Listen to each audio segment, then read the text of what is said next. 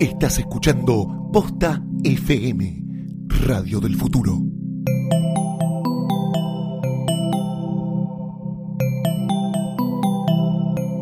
A continuación, un podcast sobre Star Wars hecho con mucha, pero mucha fuerza.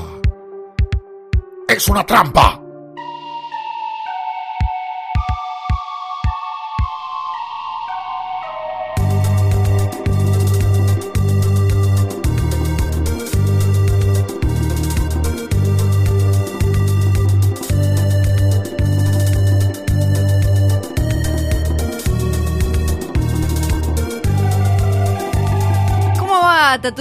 ¿Qué onda Dagoba? Y buenas, buenas vidas, Endor. Esto es el tercer episodio de Es una trampa, el podcast de Star Wars de Posta.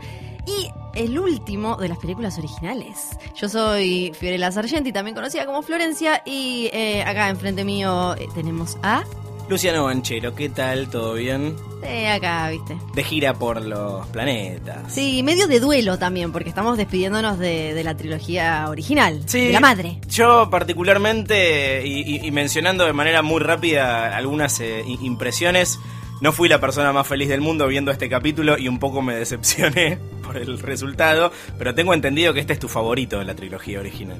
No, no, eso es, eso es una mancha que vos me querés poner en mi nombre. Yo tengo cierto apego emocional, ya lo hemos hablado acá en este espacio podcástico. Vos sola te pone la mancha. es eh, que yo banco y apruebo a los Ewoks, que básicamente son ositos de peluche disfrazados, que hay como un ti- tipo de apropiación cultural medio raro, que es casi como un poco racista, vestidos como de indios nativos americanos. Otro día podemos hablar luna. del racismo en Star Wars. Exacto, otro día hablamos de Dale. todos esos temas. Eh, yo los banco igual a pesar de todo esto, pero sí me pasó que volviendo a ver eh, justamente episodio 6, El regreso del Jedi, dije...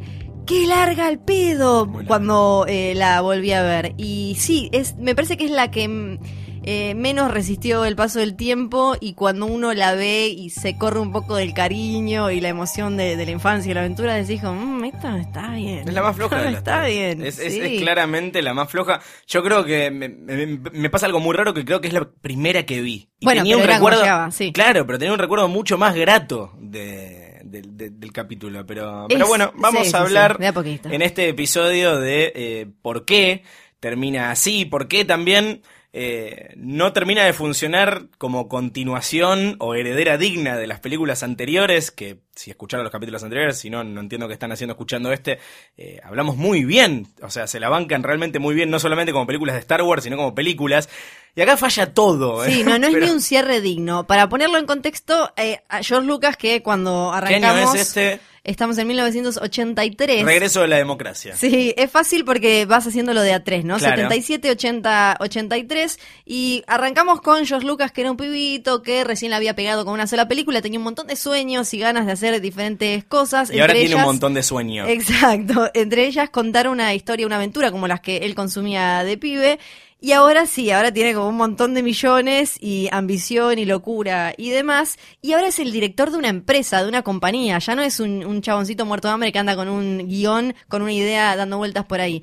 Y además le había tomado el gustito a, los dineros Oh, y, a, todo lo brillante y a todo lo, lo- lo majestuoso y demás. Entonces eso eh, influyó mucho en cómo se desarrolló la trama de El regreso del Jedi porque lo que de lo, de lo que usan muchos es de haber tratado de hacer todo un poquito más eh, familiar, un poquito más colorido, un poquito más amistoso Más para poder vender eh, más juguetitos y demás, sobre todo porque El Imperio Contraataca había sido la película más oscura en la que le sale todo mal a los buenos, termina todo horrible, es, eh, es como un poco más profunda y demás. El juguetito del era- negro no vendió tanto. Claro, entonces, por ejemplo, eh, Gary Kurtz, uno, un productor que había trabajado con él en las dos anteriores, no llegó a esta, se fue antes, lo que dijo es eso, él quiso, empezó a cambiar todo para vender juguetitos, entonces todo lo que podía ser triste o algo así, no, hay que ponerlo eh, feliz y alegre, como por ejemplo Harrison Ford, que se quería ir, que además ya la había pegado con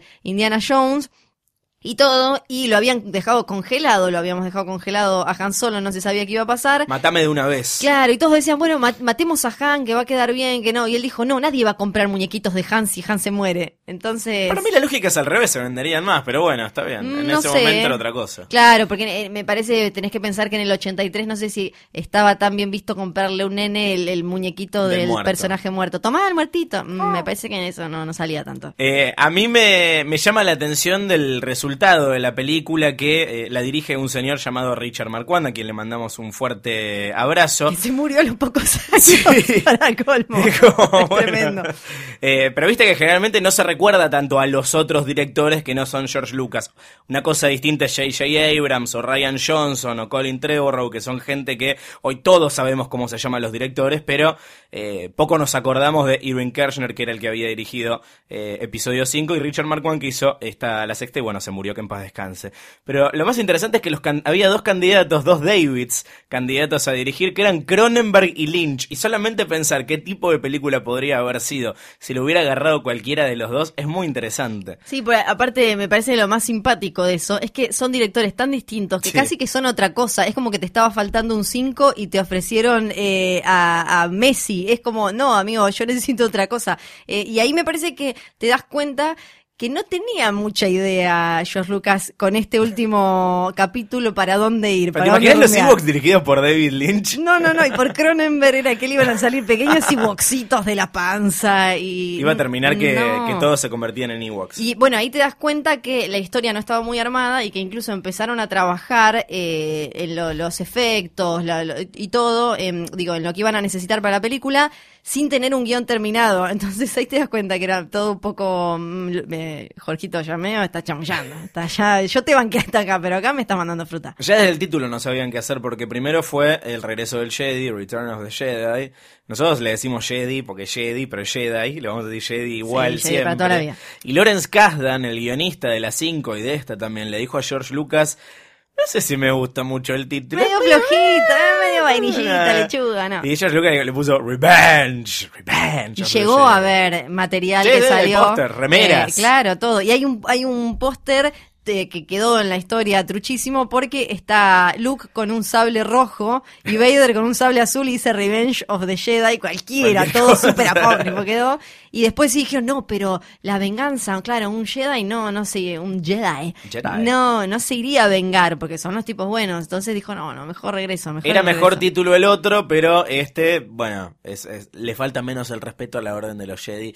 Pero bueno, esto es un año después de episodio 5 y, y en el episodio anterior decíamos que nada terminaba, quedaba todo absolutamente abierto, el villano seguía suelto, Boba Fett se había ido a llevarle a Java de Hutt el, el cuerpo de Han Solo vivo, creemos, eh, en carbonita, kriptonita, casi te digo. Y eh, arrancamos en Tatooine otra vez. Con Han secuestrado. con Tatooine, por Dios. Insoportable. Otra Suelten a Tatooine de una vez. Que Sí. venga la estrella de la muerte y lo destruya. basta. Eh, que es muy lindo porque muestra el buen gusto de Java a la hora de decorar. Se ve que Sergio Company le hizo toda la decoración del lugar. Muy y dijo, Han te va a quedar muy bien acá. Y lo puso como eh, en el centro del salón.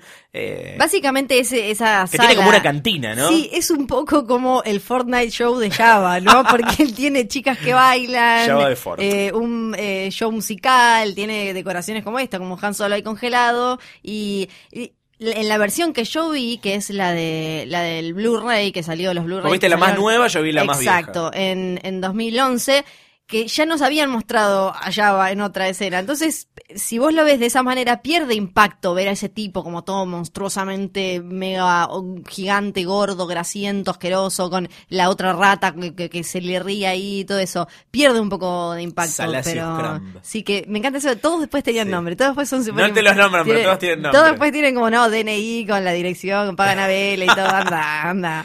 Así que, pero es, eh, es interesante. Claro, porque esta era la primera vez que aparecía Java para el que lo fue a ver originalmente en el cine. No, no, no. Y bueno, tenía como este bolichín en el que eh, después también lo pusieron hasta Boba Fett de fondo toqueteando unas pibitas, Sí. como ahí como haciéndose el canchero. Es tremendo porque yo vi la, la versión de Specialized, la que, la que está sin todas las cosas nuevas que le pusieron, que se consigue de manera pirata en Guillermo del Torrent, eh, que está, hay, hay como un número musical chiquito que vos viste algo que es completamente distinto. Completamente la versión original era una boludez absoluta que encima termina de manera re siniestra porque matan a una esclava. Sí, no te sí, lo sí, muestran. ni una menos total, es como una esclava sexual que la tiran al, al, al coso para que se la coma el bicho. Tenés- y en Ahí tenés trata, prostitución y asesinato. todo, y en la versión que vi yo le agregaron no solo bailarinas, sino que cambiaron la música.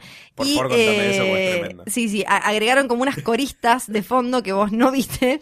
Eh, y además hicieron que la, la bailarina original, la que se cae, Ula creo que se llama. Ula. eh, sí, recuerda, por, por lo menos pongámosle nombre. pero la Ula, la, Ula. Ula, que paz descanse. Y eh, la, la leyenda dice que como la mina estaba mejor todavía físicamente que hace 15 años atrás, filmó incluso unos, unos bailecitos extras y se lo enchufaron también. Pero para, pero para mí lo más tremendo es que la, la canción es completamente distinta. Es todo distinto. Y aparecen esas minitas atrás, las coritas. Son horrible. mortales. Es horrible. ¿Por qué estamos en el Palacio de Yago? Porque caen Citripio y Artu con un mensaje de Luke. Eh, que ahora es Jedi, de golpe, viste, está vestido como cura. Está como señor, de golpe es un señor re grande. sí. Y ahí empiezan a, a sucederse un montón de, de cosas, una taradeza atrás de otra. O sea, son todos tarados. Sí, todos los seres son tarados uno atrás de otro. Después le sale todo bien, pero al principio son todos tarados. Quedan, te- Citripio y Artu quedan, pobre Artu queda sirviendo bebidas. Lo usan así- para apoyar los vasos. Así Tripio que ni le cuentan el plan y se entera ahí cuando Arturo empieza a tirarlo ahí. Dice como, ¿qué? ¿Me voy a quedar acá? Lo, lo mandan casi lo desarman. Y después aparece Leia disfrazada que para, para eh, salvar a Han lo descongela.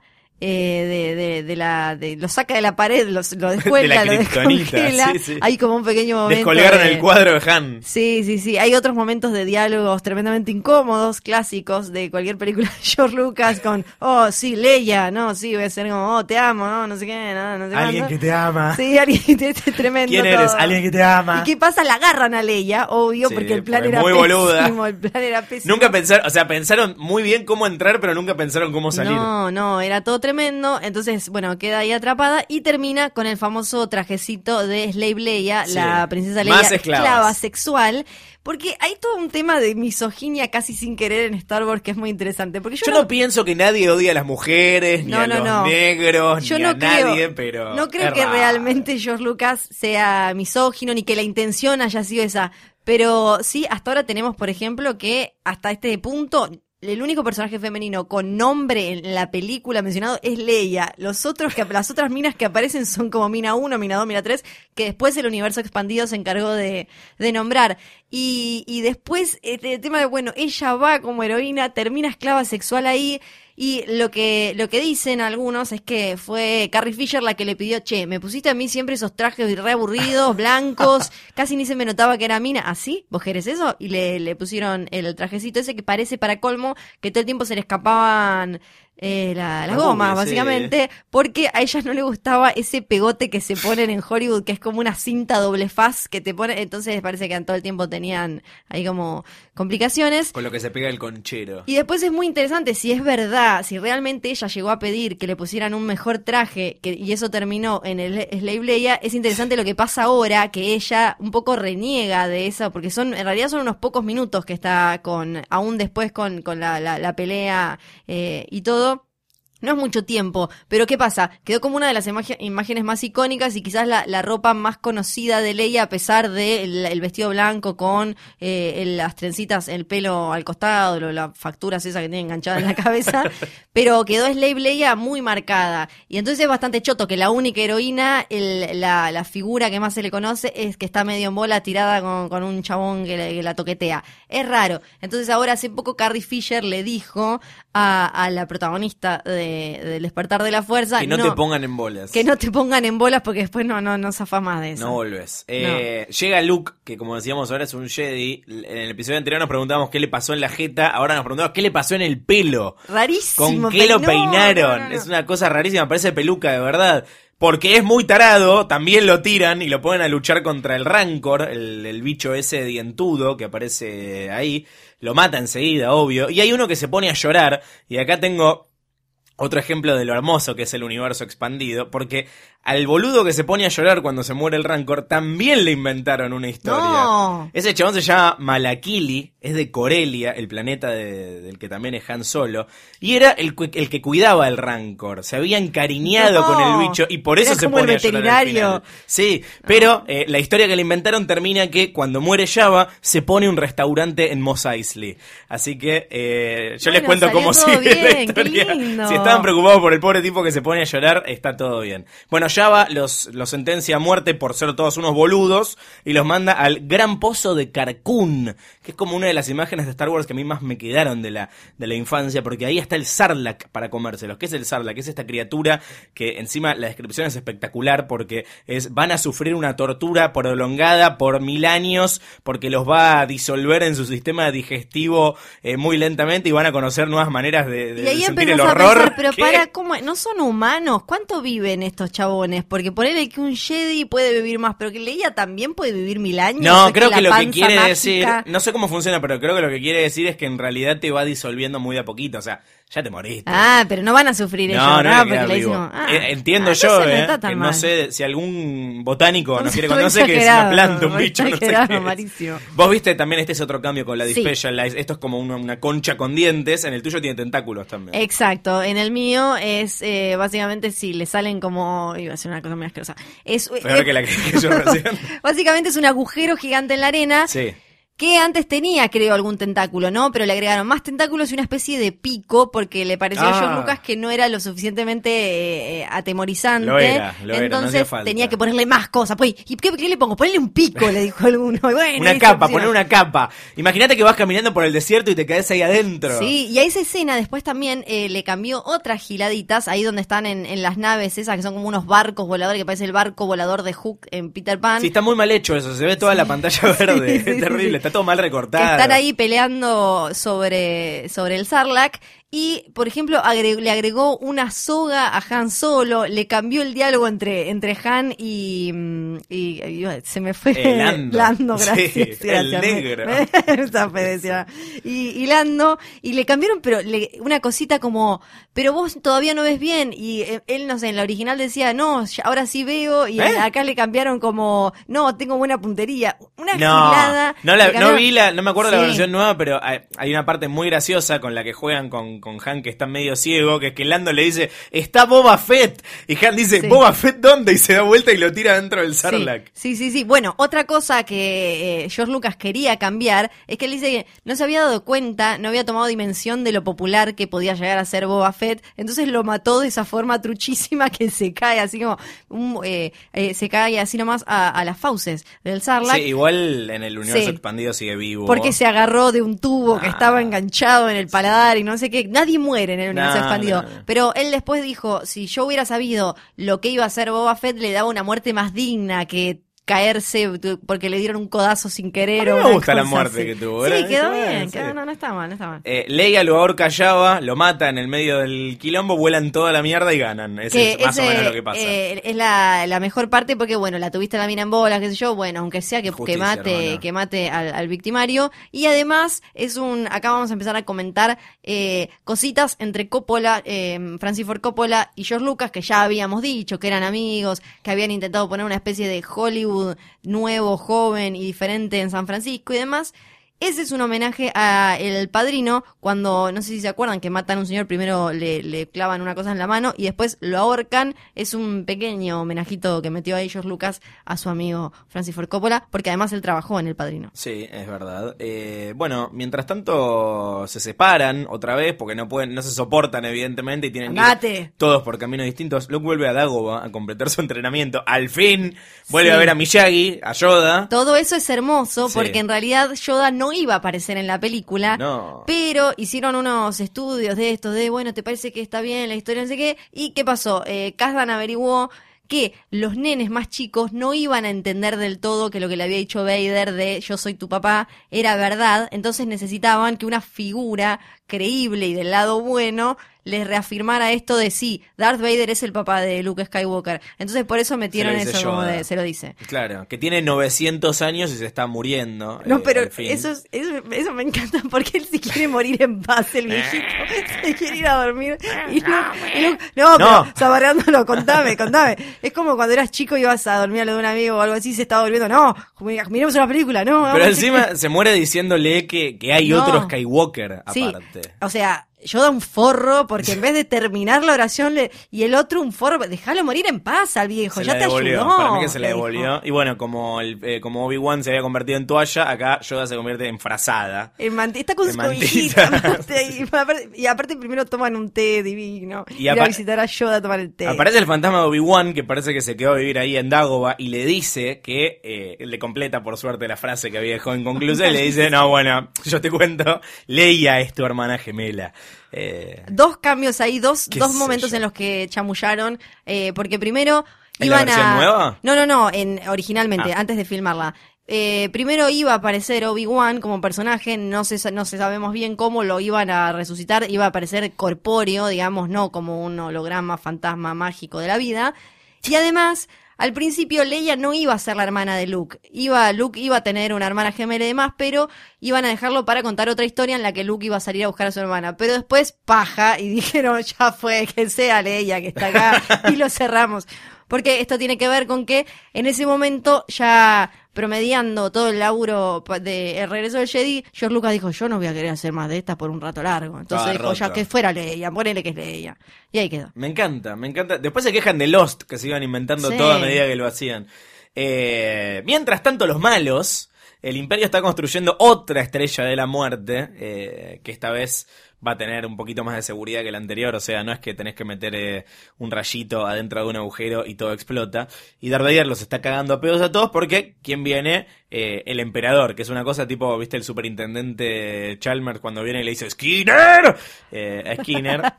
y cae el emperador.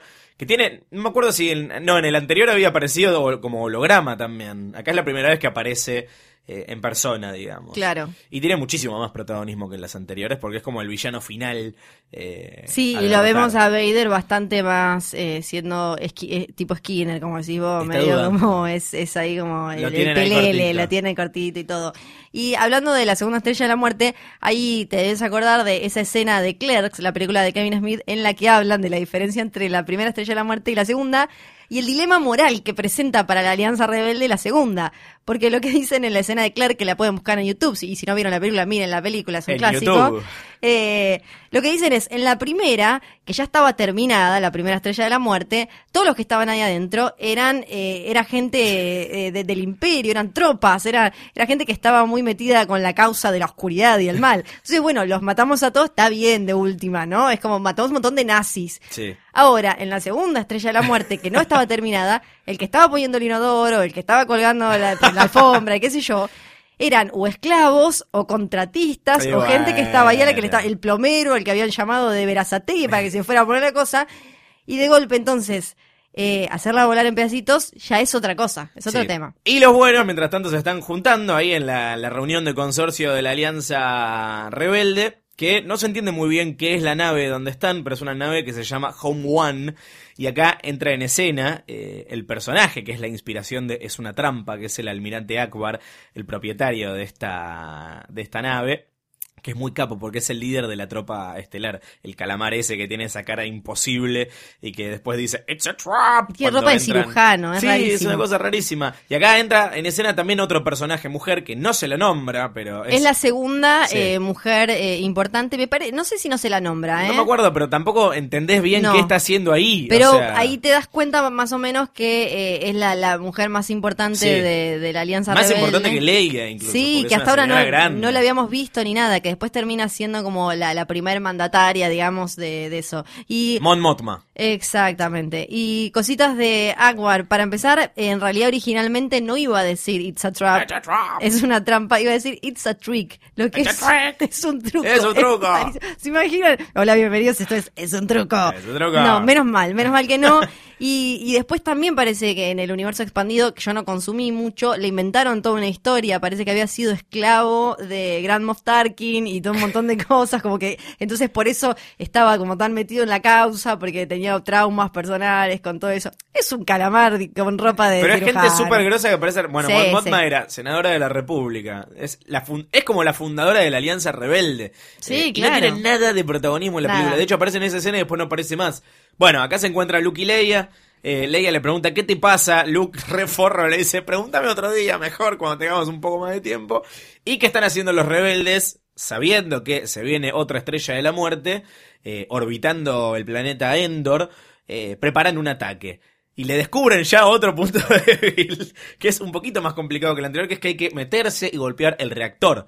Eh, y antes hay que desactivar el campo protector porque se llevaron y le pusieron un campo de fuerza para que no pasen. Y ahí Bien, me parece que es donde caemos en uno de los errores que ya después eh, trataremos de analizar en los episodios de las precuelas, que es el tema de la estructura, de, de, de la narración, de las porque en las anteriores, si se acuerdan, el, el clímax, el momento final, el tercer acto, como le quiera decir, era mucho más claro y ordenado. A partir de esta están pasando como cinco cosas al mismo tiempo. Tenés que andar, que tenés a uno, a los ositos de peluche que están en no sé cuándo, Sí. a, eh, a Lando que está con el Millennium Falcon y otro bicho raro que no le pusieron nombre, dando vueltas por ahí. Tenés un montón de cosas, eh, Luke que está con el papá diciéndole, venite para acá, venite para acá, el papá, no, hacete malo, hacete bueno, hacete malo. Un montón de cosas al mismo tiempo que la hacen un poco más confusa. Y eso es algo en lo que caen después las, las precuelas. Esto lo vamos a ver sobre todo en episodio 1, que lo vamos a comentar en el, en el próximo episodio. Eh,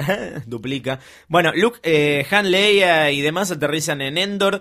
Hay una parte que me gusta mucho de la película, que es la persecución en esas bicicletas voladoras, que son tipo los bici voladores. Sí, en Eh, las, las versiones eh, del Blu-ray tocadas se ve truchón. Ah, sí. truchón. No, yo lo vi, estaba, estaba buenísimo. Me imagino que en ese momento debe haber quedado particularmente bueno Claro. porque son árboles muy altos que están muy pegados y ellos van pasando por el, por el medio eh, contra los Scout Troopers, que son como la policía montada de eh, los Stormtroopers. Y esta parte te la cedo a vos porque es cuando se encuentran con tu parte favorita de la película. Y aparecen ellos, que en realidad no, no se los nombra en toda la Nada película. tiene nombre. Nada tiene nombre. No solo que no se les dice Ewoks, sino que tampoco se dice Wicked, no sé, no, no, no pasa nada. Solo aparecen ahí, dicen, dicen como cositas. Playean que Citripio es una especie de dios, los agarran a ellos hasta que después Leia le sueltan el pelo y dice, no, son mis amigos, son buenos, quiéranlos. Y, y todos ahí están felices, se dan de la mano, Leia camina con Wicked de la mano por ahí.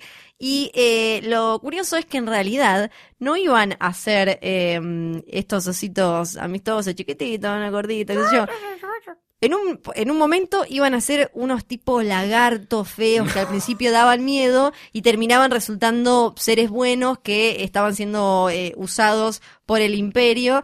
Y después, eh, o- y en otro momento, no sé bien qué vino primero, iban a ser eh, Wookiees en realidad. A eso Pero- me gusta un poquito más. estaba bueno, pero pasaban dos cosas. Por un lado, ya nos habían mostrado que Chewbacca manejaba tecnología y era, y era un ser como de, de cultura avanzada y demás, y no lo iban a poder poner de golpe con lanzas y medio como tipo con un taparrabo diciendo "Uga, taga, ta". No, ya no daba porque lo habíamos visto, Chewbacca andaba como hola, ¿qué tal? En su idioma, ¿no? Sí. Pero dando todo. Y además, porque era mucho más bardo hacer los trajes de pelo largo de eh, muchos Wookiees que estos cositos chiquitos de pelo corto de osito de peluche. Los Ewoks son enanos adentro de trajes, ¿no? Exactamente. Ah, ok, y el, el protagonista es eh, Warwick Davis, que tenía 11 años. Su abuela escuchó que eh, allá en Londres, en Inglaterra, que escuchó que estaban, creo que en la radio, que estaban buscando enanitos para meter en trajes de oso y le dijo Star Wars, Star Wars. Y él era fan.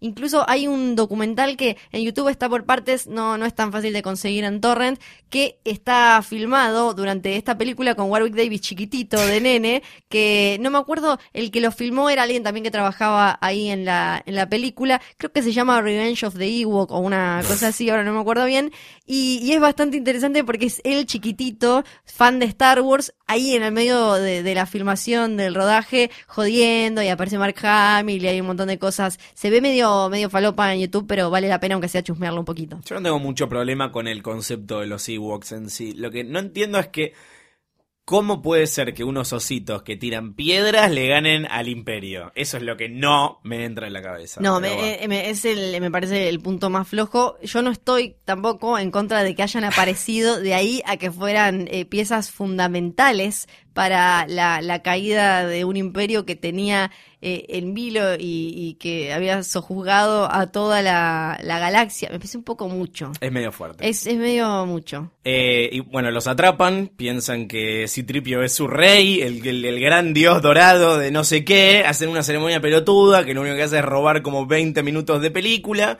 pero en el medio se da la charla entre Luke y Leia en la que él le cuenta que son hermanos.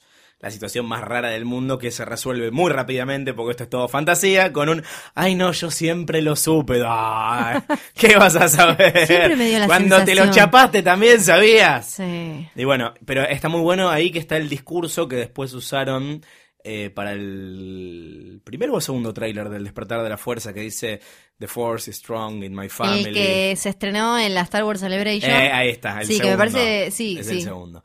Eh, que dice mi padre lo tiene, yo lo tengo y mi hermana lo tiene. Sí. Y, le- le- y ahí le dice que, es- que son hermanos. Ay, qué lindo. y cae Han solo y le hace una escena de celos. Que es- eso es pésimo también porque en vez de explicarle le dice Qué como no, no te puedo decir, no sé qué. No, se hacen todos los misteriosos, Sí, sí, todo- tarados, tarados. Bueno. Luke medio que se estaba despidiendo también, porque estaba yendo a ver a Vader, que es muy gracioso porque Luke quiere convencer a Vader de que es bueno, mientras el emperador quiere convencer a Luke de que se haga malo. Sí, garquísima el emperador porque dice como, ah, vos te pusiste viejo, choto y medio blando, nada, ahora quiero el pibito, ahora quiero el pibito y lo trata de convencer y además eh, recordemos que el, el turro de Yoda, antes de tomarse la siesta eterna, le, le dijo, no, vos soy un Jedi, dijo Luke, entonces ya soy un Jedi, no, tenés que enfrentarte a Vader, pero es como, Y bueno, y entonces fue. es la que le quedaba. Fue sí. eso. Y se da toda una situación muy graciosa de el emperador tratando de hacer que Luke se enoje.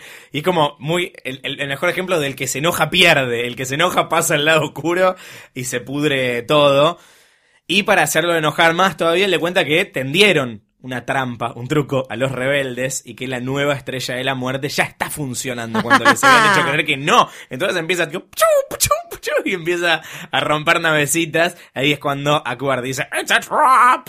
Pero Tarde, calamar, tarde. Sí, Lo que, lo que finalmente hace que eh, Luke se termine enojando es que Vader lo provoca con la hermana. Que no sé, no sé qué entendiste vos, pero es como que Vader no sabe que, que, que Leia es su hija. Viste que dice, oh, so you have a twin sister. Una cosa así. Sí, claro, uno asume que ya, ya sabía, ya tendría que saber que eran dos. Aparte, bueno, igual también recordemos que a Luke lo dejaron con el medio hermano Sí. de, de Anakin, o sea que tampoco era... Ahora cuando veamos las precuelas eh, nos vamos a acordar de si Anakin sabía que eran mellizos o, o no. Probablemente sí. Eh, no, en- yo eso me acuerdo. En episodio 3 no sabe, Ah, no sabe. que nace en dos. Sí. eh, para mí, por lo menos hasta muy... No, estoy casi segura que no sabe. Ahora, uno entiende que por el manejo de la fuerza que tiene ya debería haberse dado cuenta que hay otro. Sí, lo que, lo que entiendo ahora que hago memoria, todavía no volvimos a ver la 3, eh, pero lo que más o menos recuerdo es que cuando le pregunta al emperador qué pasó con, con Padme, con la mujer, de quien ya hablaremos,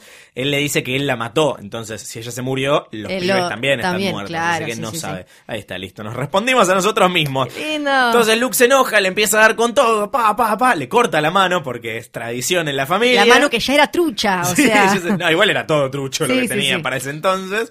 Eh, y el emperador empieza a tirar rayitos. que ¡Ah! como- Porque no hacía, no, no, claro, no era, no era suficiente con los sables luminosos, había que poner no, rayitos, rayitos. Y Luke le suplica a Vader y creo que ahí finalmente se termina ablandando y está muy bueno cuando eh, hay, hay como un minuto de indecisión en el que es muy gracioso porque ves a un chabón con una máscara negra, ¿no ves las expresiones faciales de duda? Entonces ves Pero que te das cuenta, el casco sí. se mueve para acá y se mueve para allá. Y se mueve para acá, y se mueve para allá, mirando como, ¿lo salvo? ¿No lo salvo? ¿Qué hago? Eh, pero finalmente decide salvarlo y, y tirarlo. ahí Bueno, y ahí hay otro de los, otro de los cambios que es que le agregaron un grito Sí, a, al emperador. Sí, sí, sí, que, que no está. No, a Vader le agregaron un grito. ¿Qué, qué grito? Grita como no, una cosa así. Ah, no, no, no, yo Que vi una versión lo, vieja. Lo que quita, No sé, lo que le no quita sé. es la sutileza de que vos ya entendiste qué es lo que le estaba pasando por dentro. Como no le gusta la sutileza a No le Lucas, gusta, no, le Quiere Él le agrega su- gritos a todos. Le, y sí, sí, le agregó ahí un gritito cuando ya era obvio. Y una vez que cae la máscara y que podemos ver. Por Que Darth fin- Vader es Cacho Fontana. Sí, ¿qué es eso? Pero además, hablemos de la. O sea, claro, un capo el chabón. En realidad, porque cuando habla, claro, no tiene la voz de James Earl Jones, tiene la voz de- del señor este, que se llamaba Sebastian Shaw, Sí. que, ten- que era una voz de un señor, de un padre que podría ser contador, que va a a, laburar a y Lucas le el- pintó poner a este chabón porque se ve que en su momento era capo. Sí, Perdón lo- mi desconocimiento, ¿eh? pero no, no, sé no le da el físico, además, no puede ser que tenga esa cara y yo entiendo que está todo robotizado Sí. abajo, pero no, no engancha. Y además, igual un capo porque se puso una tremenda voz para asustar y después tipo era el, era el mago de Oz y después Sí. era un señor como, hola, ¿qué tal? Acá estoy, como no sé, no sé cuánto. Tremendo. Y pero el papá cabeza cabecita de huevo duro tienen ahí un momento lindo de redención de está bien, sí, tenías razón. Tenías razón, le dice. Eh, Lo último que le dice es que tenía razón. sí, muy lindo, Eh, muy lindo. bueno, los buenos ganan porque los rebeldes finalmente logran meterse al reactor eh, y volar otra vez la estrella de la muerte con el chabón que estaba instalando el inodoro. ¡No! Y bueno, es así. Buena RT, esperemos, Eso, igual. iba. Eh, Luke se escapa a tiempo y eh, quema el cadáver de Vader. Leia le cuenta a Han, que es la hermana de Luke. Todos festejan con los Ewoks. Sí. Se Y termina acá- muy rápido, se resuelve todo demasiado Todo- rápido. todo el final rápido. es muy Todo muy rápido y acá hay un montón de cambios. Primero, Sí. ¿por, qué, eh, ¿por qué no desaparece Darth Vader como eh, Yoda y Obi-Wan? Eso lo vamos a hablar en episodio 1, cuando desaparecen eh, estos los Jedi y los Sith, cuando se mueren y cuando no, cuando Sí. quedan ahí eh, fiambrines. Después, por ejemplo, lo- un cambio, los Ewoks no parpadean en la versión que vos viste, No eso se creer. lo agregaron digitalmente, porque contó Warwick Davis que en un momento habían tratado de ponerle un mecanismo para que pudieran parpadear, no, no había quedado bien, entonces si ves las originales tienen los ojitos abiertos de una forma como bastante perturbadora, se los cerraron y se los abrieron en la en las eh, versiones eh, siguientes.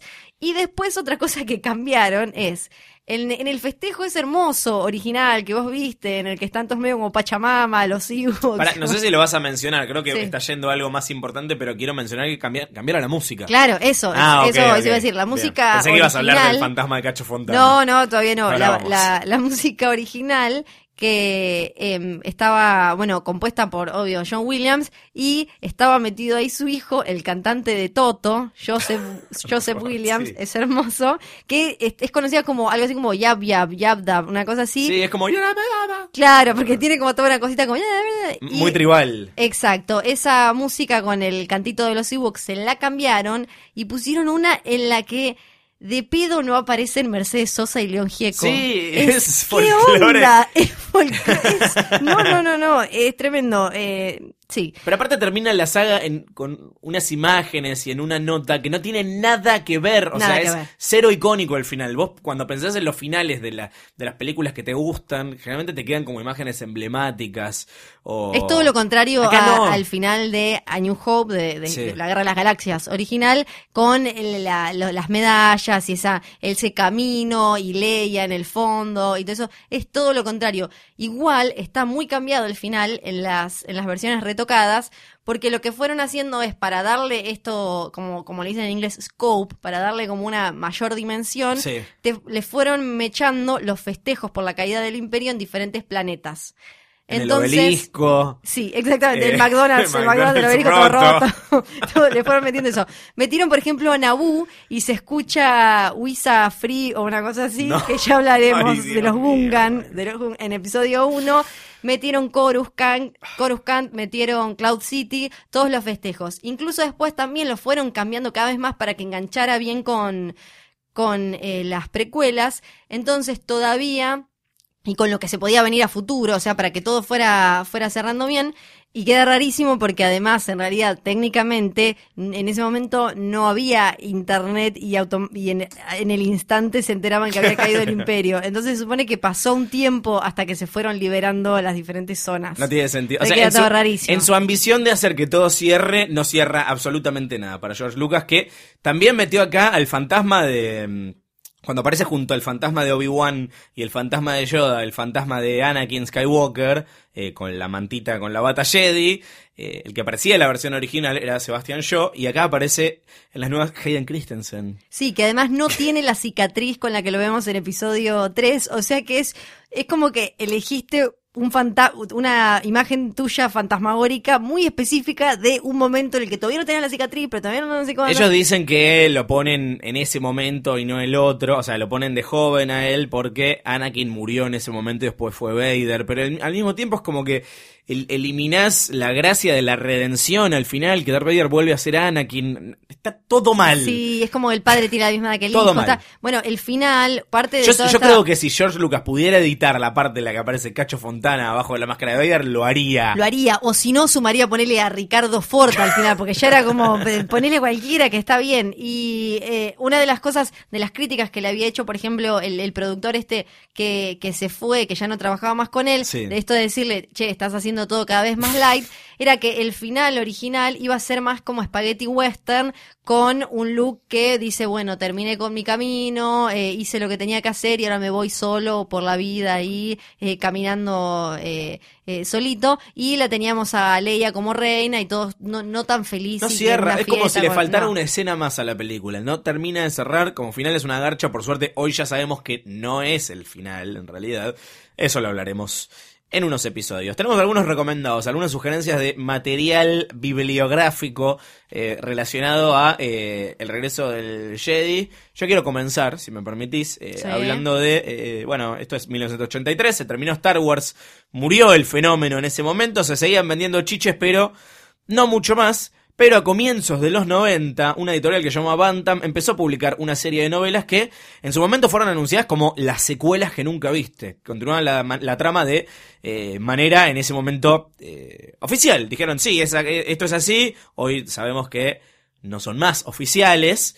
Eh, sí están autorizadas, pero no son la versión oficial de las cosas. Esas serán las, las secuelas. y esto despertó nuevamente el interés en Star Wars y es la base del universo expandido. Dos cosas que salieron en ese momento. La primera que nombraba recién es lo que hoy se conoce como la trilogía de Traun de Timothy Zahn, que son tres tomos. Uno es Heir to the Empire, Dark Force Rising y The Last Command, eh, o sea, el heredero del imperio, el ascender de la Fuerza Oscura y la Última Orden.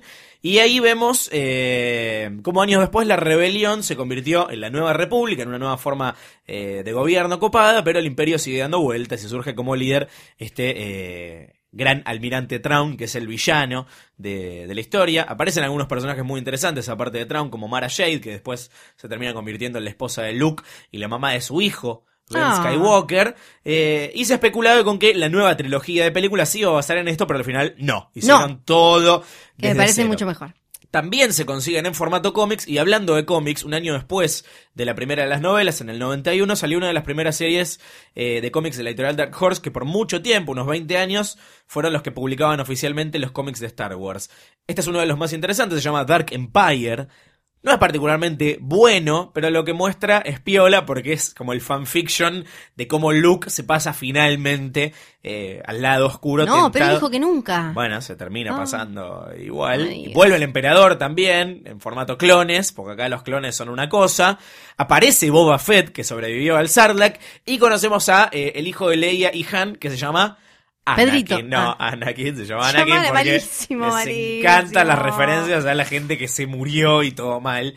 Después salieron Dark Empire 2 y la parte 3 que se llama Empire Sand, pero se fueron poniendo cada vez peores. La única que más o menos vale la pena eh, es Dark Empire, que despertaron tanto interés, como decíamos, que se dice que fue lo que motivó a Lucas a, a, volver en su momento y a pensar en la idea de reflotar estas, estas precuelas de las que vamos a empezar a hablar en el próximo capítulo. Y ya que nos vamos a despedir de Darth Vader, así tal como lo conocemos, con el casquito y todo eso, quiero recomendarles un documental cortito que viene en, en los bonus de los Blu-ray, por ejemplo, de 2011, igual se consigue por ahí, que se llama Star Warriors de 2007, que lo que te cuenta es la historia de la Legión 501, que es esta gente hermosa y genial, que acá tenemos, pueden buscar su página en Facebook, hay una, una rama argentina de la Legión 501, que lo que hacen es básicamente tener trajes muy, muy, muy mega geniales de Star Wars y usarlos no eh, con fines comerciales propios, sino para hacer beneficencia y, y demás. Y eh, el, documental es buenísimo porque te muestra la pasión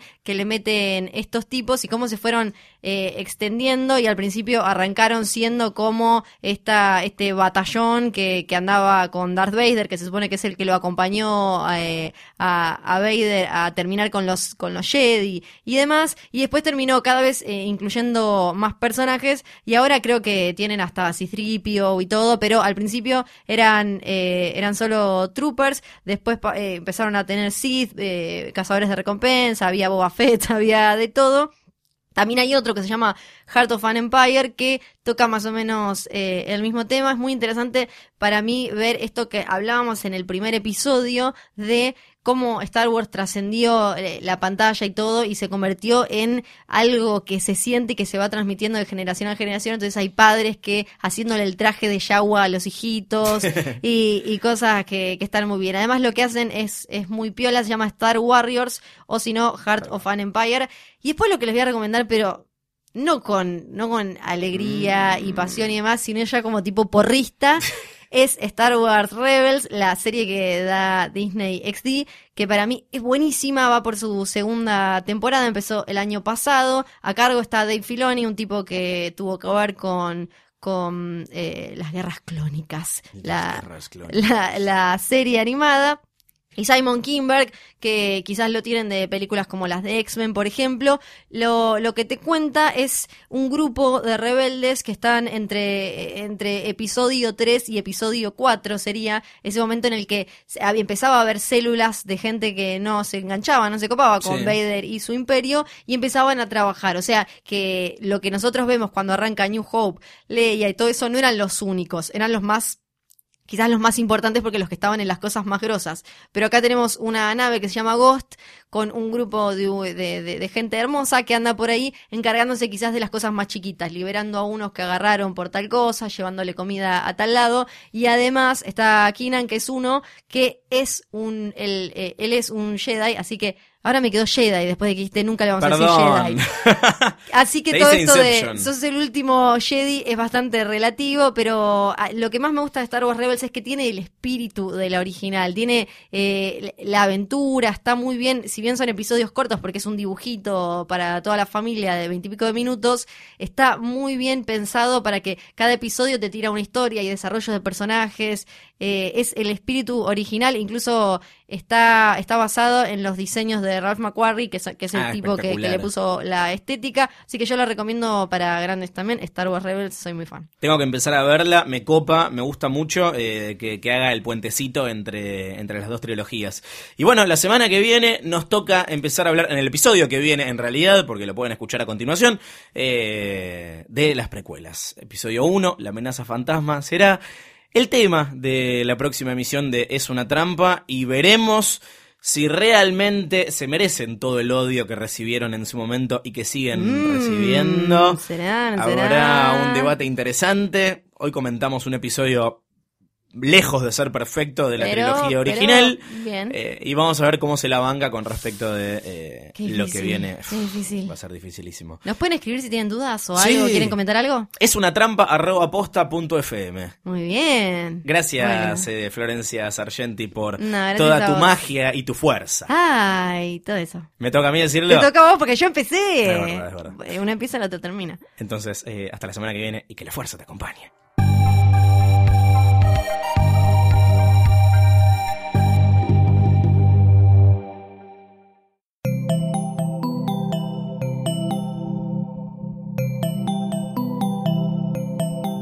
Si te gustó este episodio, hay mucho más en nuestro sitio. Métete ahora en posta.fm. También puedes llevarnos en tu teléfono. Busca Posta FM en las tiendas online de Android y Apple. Seguí con Posta FM, radio para escuchar cuando quieras y donde quieras. Posta.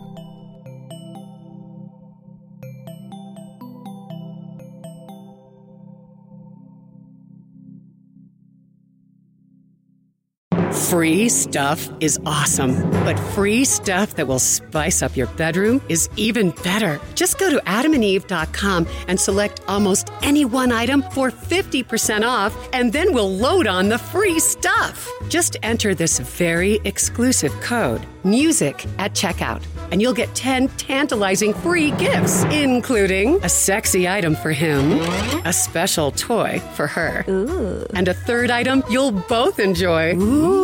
And for your viewing pleasure, six free spicy movies on DVD, plus Free shipping! always sent in discreet packaging. So go to adamandeve.com now. Get 50% off plus 10 free gifts when you enter the exclusive offer code MUSIC. That's M U S I C, because without it, no free stuff. That's music at adamandeve.com.